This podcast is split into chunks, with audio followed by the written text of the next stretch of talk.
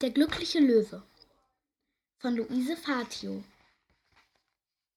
Es gab einmal einen sehr glücklichen Löwen. Er wohnte nicht in Afrika, wo es heiß und gefährlich ist, weil dort die Jäger mit ihren Gewehren lauern. Er war in einem freundlichen Städtchen daheim. Das hatte braune Ziegeldächer und graue Fensterläden. Mitten in einem Park, wo es Blumenbeete und einen Musikpavillon gab, besaß der glückliche Löwe ein Haus für sich ganz allein. Dazu einen großen Felsengarten mit einem Wassergraben drumherum. Frühmorgens blieb Franz auf seinem Weg zur Schule stehen. Er war des Wärters Sohn und er sagte: Guten Morgen, glücklicher Löwe. Nachmittags blieb der Herr Lehrer Dupont, Dupont auf dem Heimweg stehen und sagte: Guten Tag, glücklicher Löwe. Abends verließ Madame Pinson, die immer strickte, ihre Bank am Musikpavillon und jedes Mal sagte sie: Auf Wiedersehen, glücklicher Löwe. Sonntags im Sommer marschierte die Musikkapelle in den Pavillon und spielte Walzer und Polka. Und der glückliche Löwe schloss die Augen und hörte zu. Er liebte Musik. Jedermann war sein Freund und sagte ihm guten Tag und brachte ihm Fleisch und andere Leckerbissen mit. Er war ein glücklicher Löwe. Eines Morgens fand der glückliche Löwe, dass der Wärter vergessen hatte, die Tür seines Löwenhauses zu schließen. Hm, sagte er, das gefällt mir nicht, da könnte jeder hereinkommen. Dann fiel ihm etwas ein. Er sagte, auch gut, vielleicht sollte ich selbst spazieren gehen und meine Freunde in der Stadt besuchen. Es wird lustig sein, ihnen auch mal einen Besuch zu machen. Also spazierte der glückliche Löwe in den Park hinaus und sagte zu den fleißigen Spatzen Guten Morgen, meine Freunde. Guten Morgen, glücklicher Löwe, antworteten die fleißigen Spatzen. Und er sagte zu dem munteren Eichhörnchen Guten Morgen, mein Freund. Guten Morgen, glücklicher Löwe, sagte das Eichhörnchen aber es sah ihn kaum an. Es saß auf seinem Schwanz und biss in eine Nuss. Dann ging der glückliche Löwe in die Pflastersteinstraße, wo er gerade am Eck mit Herrn Dupont zusammentraf.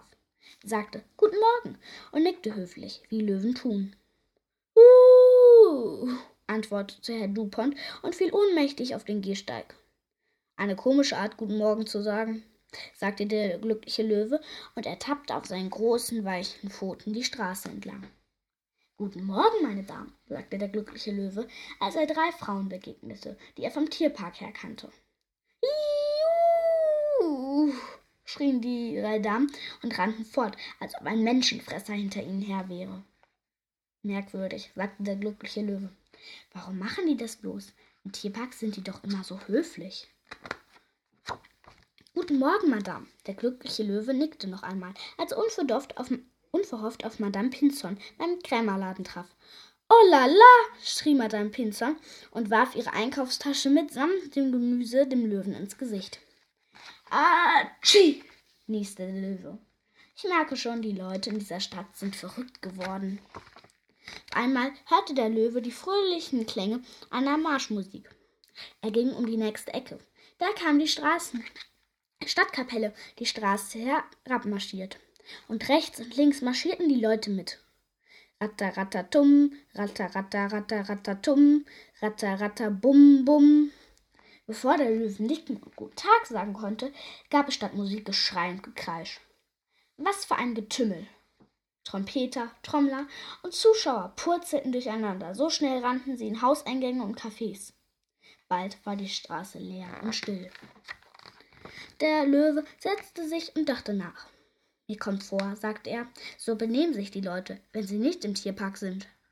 Dann stand er auf und schlenderte weiter. Er suchte einen Freund, der nicht in Ohnmacht fallen oder schreien oder fortlaufen würde. Aber, aber er sah nur aufgeregte Leute, die aus den höchsten Fenstern und vom Balkon herunter auf ihn deuteten. Was war das denn was war denn das für ein neuer Lärm? Das ging tut, tut, hut, tut, tut, hut, tut, tut. Und es wurde lauter und immer lauter. Mag sein, das ist der Wind, sagte der Löwe. Wenn es nicht die Affen vom Tierpark sind, die miteinander einen Spaziergang machen. Mit einem Mal brauste ein großer roter Feuerwehrwagen aus einer Seitenstraße und hielt nicht weit, nein, gar nicht weit von dem Löwen. Dann kam von der anderen Seite ein Möbelwagen rückwärts angefahren mit sperrangelweit offenen Türen. Der Löwe setzte sich seelenruhig, denn er wollte nicht verpassen, was jetzt geschehen würde. Die Feuerwehrmänner kletterten von dem Feuerwehrwagen und gingen ganz, ganz langsam auf den Löwen zu und zogen einen dicken Schlauch hinter sich her. Ganz langsam kamen sie näher und näher, und der Schlauch kroch wie eine lange Schlange länger und länger. Plötzlich rief jemand hinter dem Löwen. Guten Tag, glücklicher Löwe. Das war Franz, der gerade aus der Schule kam. Er hatte den Löwen gesehen und war zu ihm gelaufen. Der glückliche Löwe war so überglücklich, einen Freund bei sich zu haben, der nicht fortrannte, sondern Guten Tag sagte, dass er die Feuerwehrmänner ganz vergaß. Und er bekam nie heraus, was sie vorgehabt hatten. Denn Franz legte seine Hand auf die mächtige Löwenmähne und sagte, wollen wir miteinander in den Park zurückgehen? Ja, das wollen wir, sagte der glückliche Löwe zufrieden. Also gingen Franz und der glückliche Löwe zurück in den Park.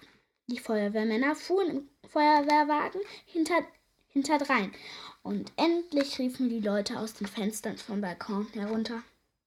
Guten Tag, glücklicher Löwe. Von da an bekam der glückliche Löwe die besten Leckerbissen der ganzen Stadt. Aber wenn einer seine Tür öffnete, wollte er keinen Spaziergang und keine Besuche mehr machen.